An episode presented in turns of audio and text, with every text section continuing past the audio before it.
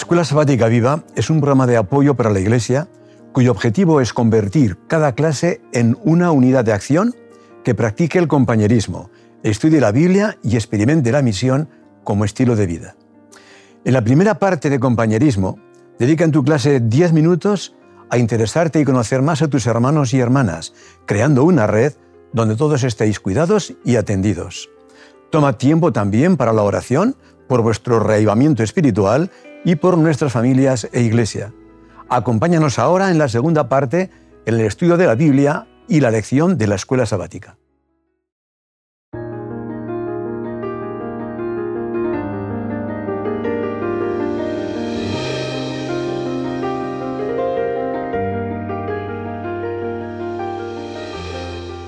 Bien, pues bienvenidos una vez más, Xavi y Lidia. ¿Qué tal? ¿Cómo estás? a la lección número 9 de Escuela Sabática Viva. Tenemos aquí eh, un contenido sabroso. Intenso e importante. Es ilusionante, pero realmente eh, hay profundidad de, significado en las interpretaciones. Tenemos que, hilar fino con la ayuda de Dios. la pregunta inicial para, para, esta sesión que queremos seguir fundamentando en la palabra de Dios eh, queremos que, sea, eh, que sea puesto el foco sobre ella, como, como hemos hecho en lecciones anteriores, cada vez en mayor medida. Bueno, pues la pregunta con la que quería comenzar es, entre esta profecía de Daniel 8 y la del capítulo 7, se observa una diferencia significativa en los símbolos utilizados. Son animales que representan reinos, reinos de la antigüedad. Eh, aquellos cuatro grandes imperios, que aquí ya no aparecen los cuatro en, Daniel 8, ¿verdad? Pero representan los grandes imperios de la antigüedad. La pregunta concreta es, ¿por qué razón o cuál podría ser la razón por, lo que por la que se ha hecho este cambio? Es decir, unos animales que no tienen nada que ver en el capítulo 7 con los del capítulo 8. Eh, ¿Por qué? ¿Por qué león, oso, leopardo? ¿Por qué aquí carnero, macho cabrío. Vemos un cambio de animales y pasamos a animales limpios y además animales relacionados con el tema del santuario. O sea, que el lenguaje profético ya nos está centrando en la materia que vamos a tratar, en el santuario.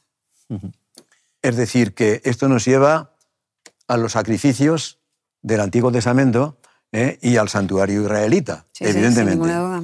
Realizados además porque los dos primeros animales que vamos a encontrar aparecen juntos solo en un momento muy curioso de la historia de Israel, que es en el día del Yom Kippur. Así que vamos a encontrarnos, todo va a ir enfocado, todo va a girar alrededor de la, de la figura del santuario. Es un capítulo muy, muy relacionado con esto. Pero de todas formas, los animales siguen representando a potencia. Seguimos en la misma revelación progresiva que hablábamos en los capítulos anteriores, 2, 7, y llegamos al 8, en el cual vamos a tener la, la demostración y de que vamos bien vamos a explicarlo de una forma gráfica. Sabíamos que el primer em, imperio era Babilonia. Muy pues bien. El mismo Daniel marca y le dice, tú eres ese. Inequívocamente. Y ya está pasado. Lo curioso es que ya está pasado. Estamos en el tercer año del reinado de Belsasar, queda poquito ya para que acabe eso, y el Señor ya se enfoca hacia un futuro, hacia lo que vamos a encontrar en un futuro. Y el primer animal que sale ahora es ese eh, carnero. carnero. Carnero que tiene dos cuernos. Encontramos de nuevo una característica que nos revela ese poder dual que encontrábamos en Medopersia, ¿verdad?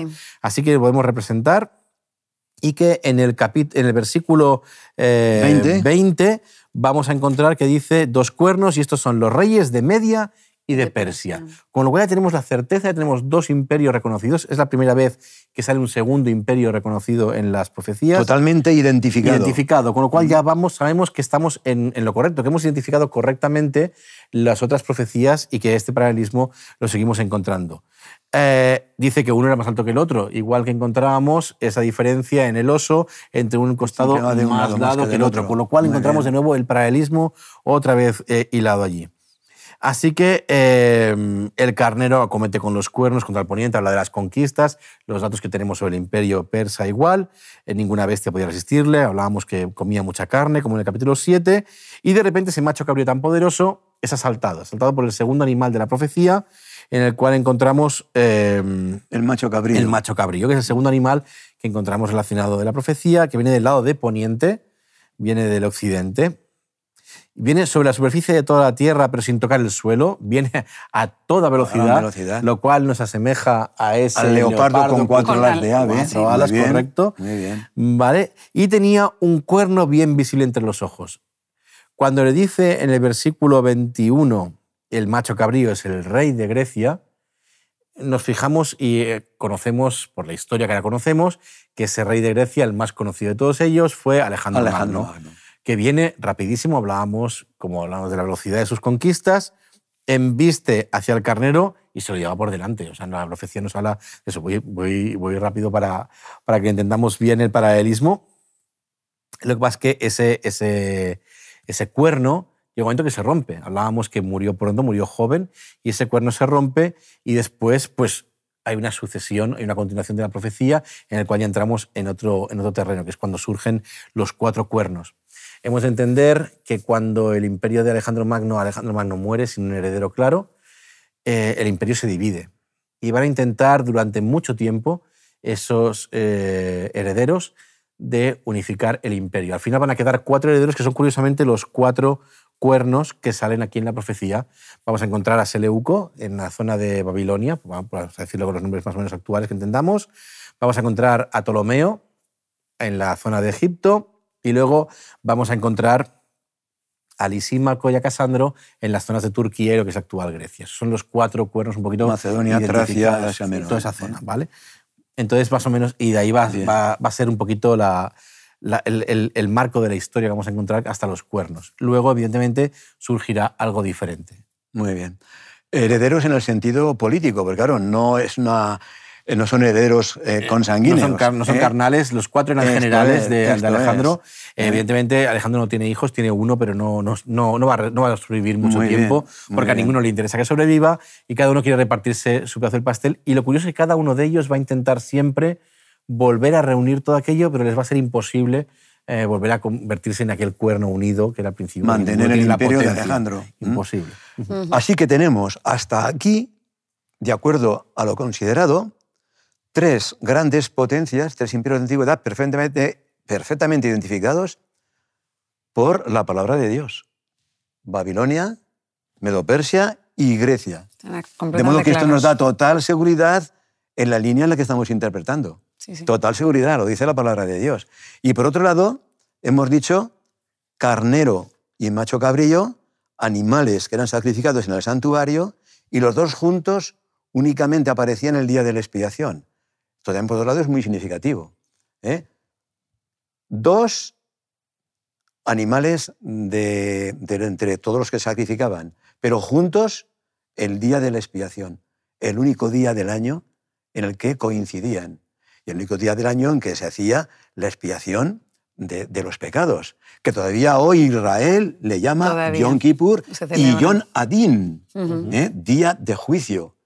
Por lo tanto, estamos aquí en, un contexto extraordinario porque el versículo 14, que es uno de los textos clave, por no decir el más significativo del capítulo, dice hasta 2.300 tardes y mañanas, luego el santuario será purificado. De modo que no solamente nos lleva al santuario de manera un tanto indirecta, sino que aquí nos lleva ya directamente al santuario. Y además al momento en que sería purificado.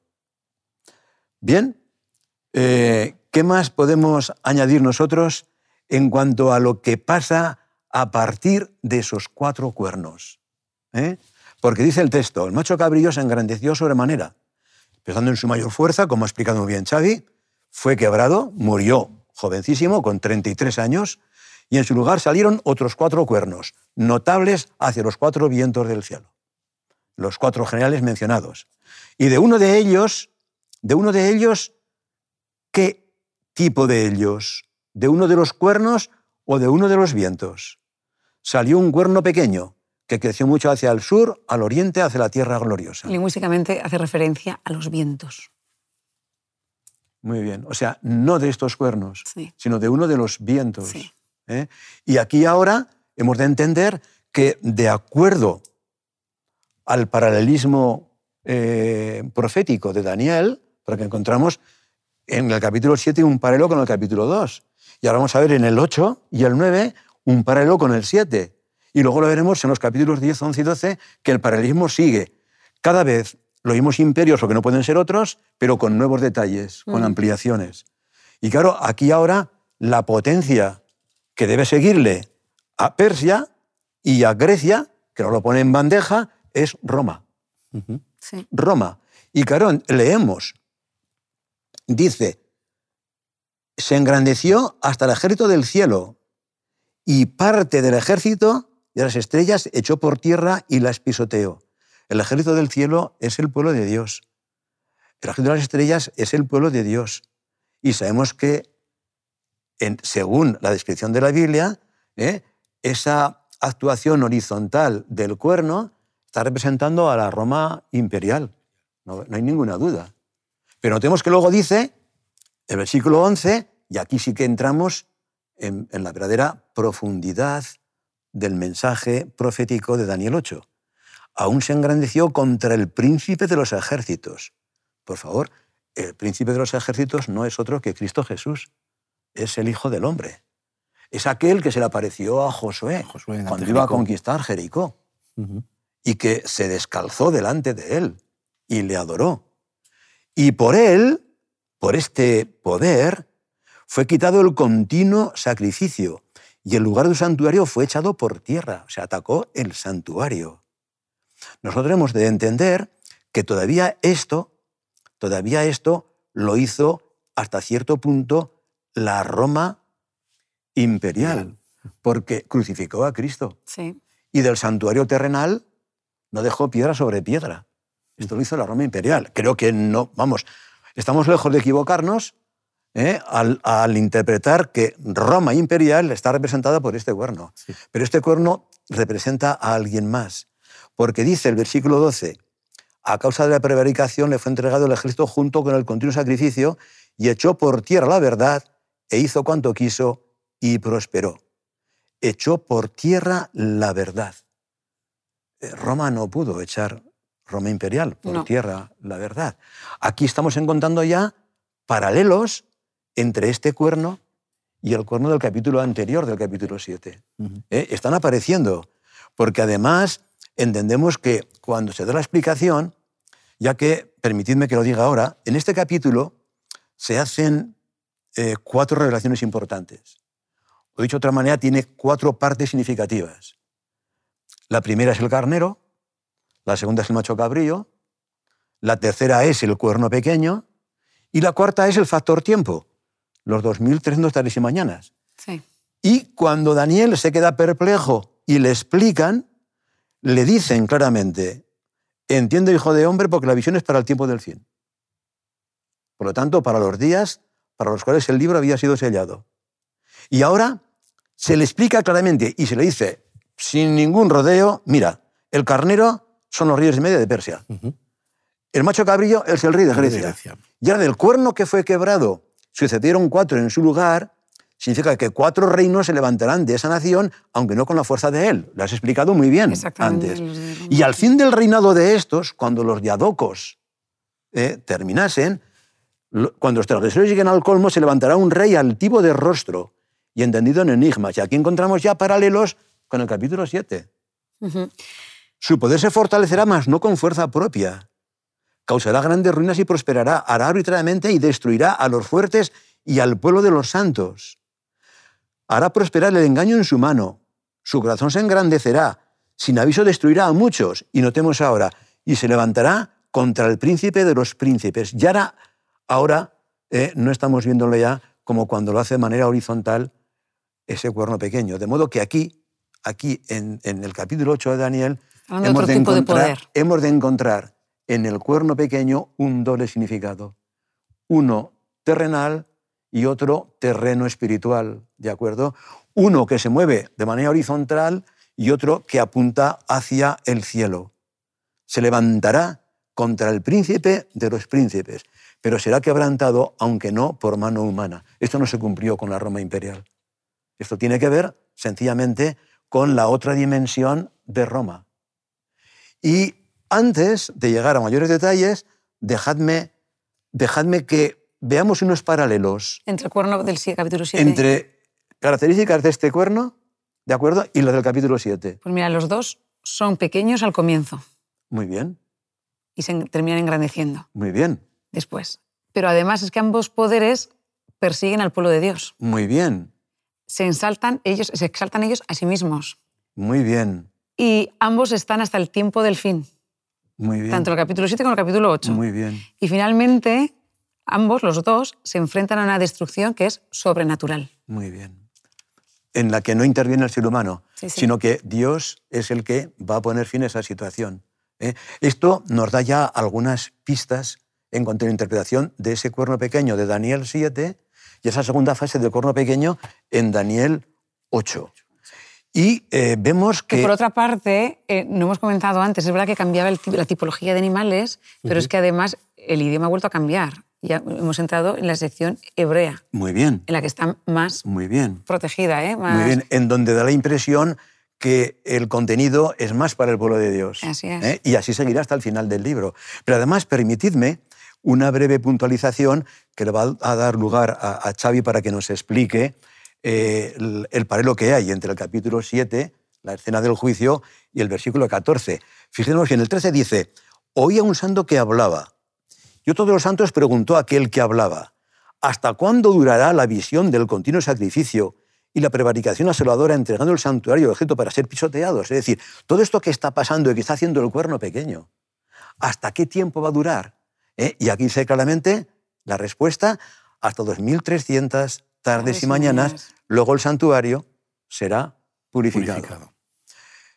Eh, cuando habla de la purificación del santuario, entendemos que hay un paralelo con la descripción del juicio en el capítulo En 7. el capítulo 7 tenemos que ir a capítulo 7, los versículos del 9 al 14, Muy donde bien. encontramos Muy bien. eh, el momento del juicio igual, cuando fueron puestos los eh, tronos, se sentó el anciano y tal. Y encontramos el paralelismo justo con esto, el versículo 14 del capítulo 8. Hemos de entender que este santuario no es el santuario que está en la tierra. Hemos de entender que ese santuario es el santuario que está en el cielo, porque con el paralelismo del capítulo 7 lo encontramos así. Así que podemos aplicar aquellas características de la que se hacía en, la tierra, en el santuario de la tierra, con lo que se hacía en el cielo, en ese famoso día del Yom Kippur, en el cual todos los pecados que se habían puesto eh, todo el año en el santuario eran eliminados por el sacrificio y por la expresión de la sangre en el, santuario, y era limpiado todo el, santuario. De entender que, como he dicho antes, no es el santuario terrenal, sino que es el santuario celestial, que es ahí sobre donde se hace el juicio, por el paralelismo que encontramos con el capítulo 7. Muy bien. Eh, nosotros hemos de ver también que en este capítulo, eh, recordando las cuatro partes eh, proféticas que contiene, cuando se da la explicación. ¿de acuerdo? Hemos llegado hasta el corno pequeño. Mm. O sea, se han explicado quién es el carnero, quién es macho cabrillo, se ha dicho no exactamente con detalle quién es el corno pequeño, pero se han dado características de él para que lo descubramos, ¿de acuerdo?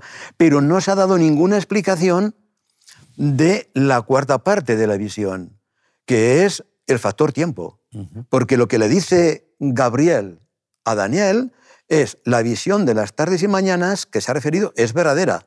Guárdala porque es para muchos días, porque es para mucho tiempo. Antes le ha dicho que es para el tiempo del fin, en el versículo 17. Y aquí le dice que es para mucho tiempo, guárdala, pero no se le explica.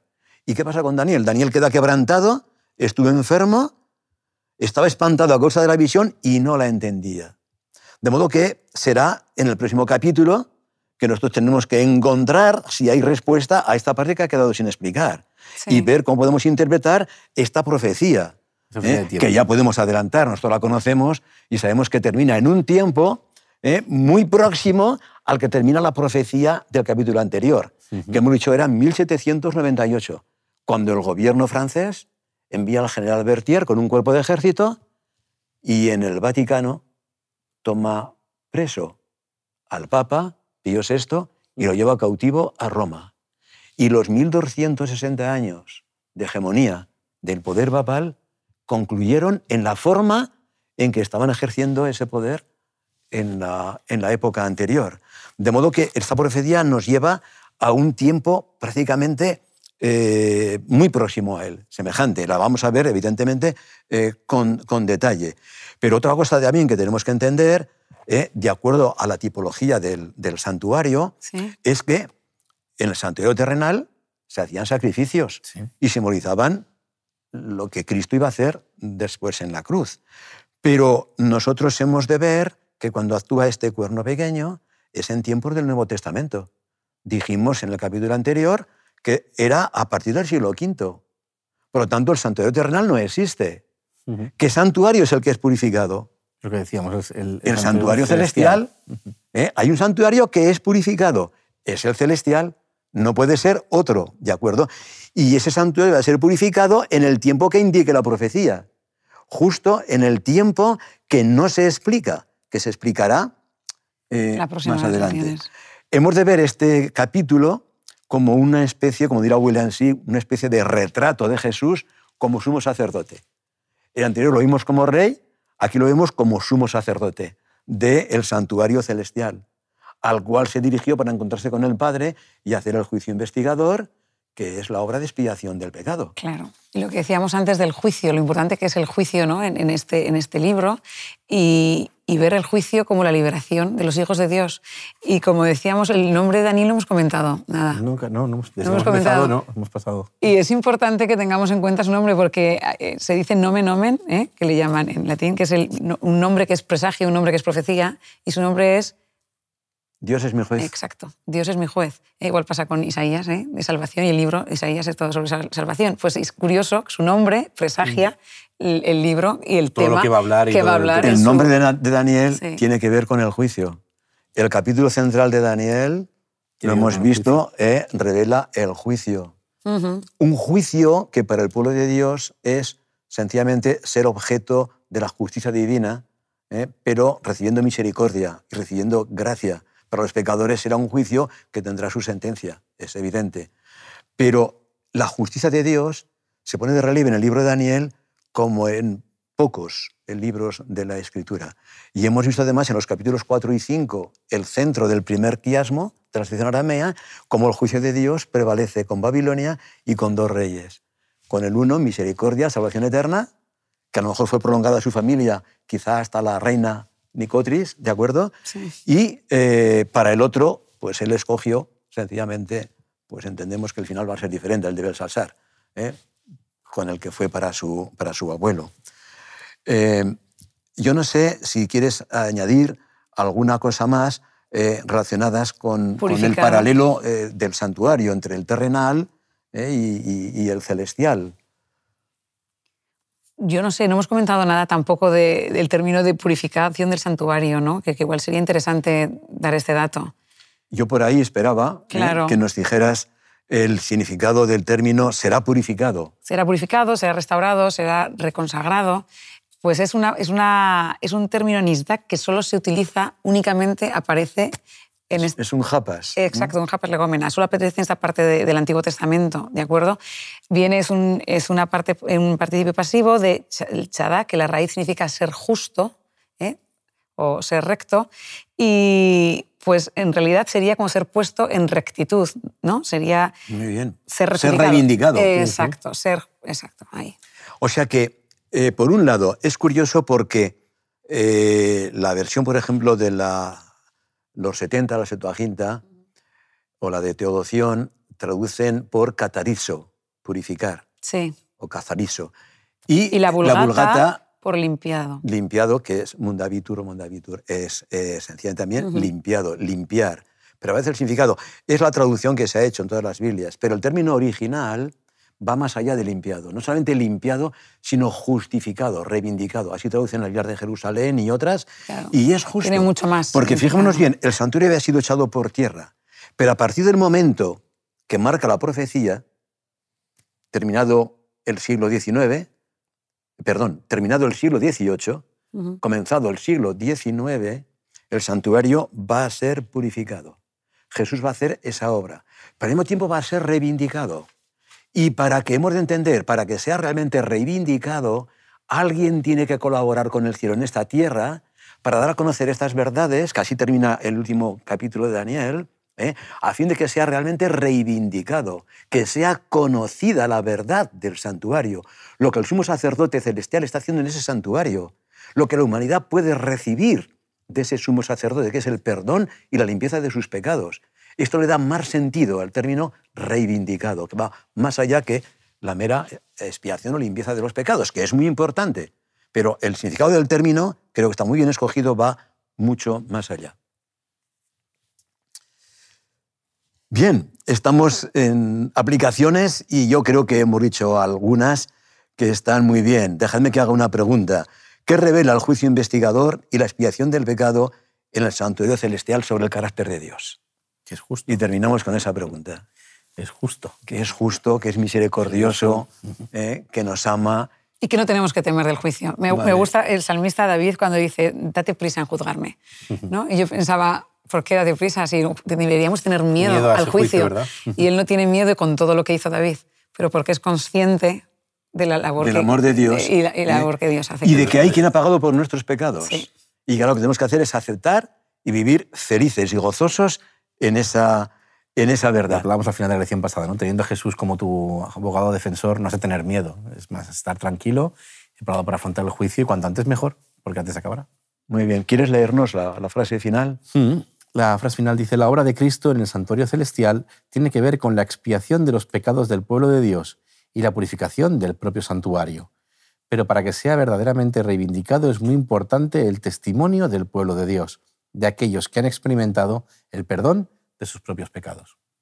Esto corrobora lo que decíamos y creo que Sí. es algo en lo que tenemos que, que centrarnos con la idea de Dios. Pues muy bien, muchísimas gracias una A vez ti, más. ti. Hemos logrado placer comentar, aunque, aunque brevemente, Sí, falta. ¿eh? de- de- del contenido de este capítulo, pero bueno, hemos hablado de cosas eh, esenciales.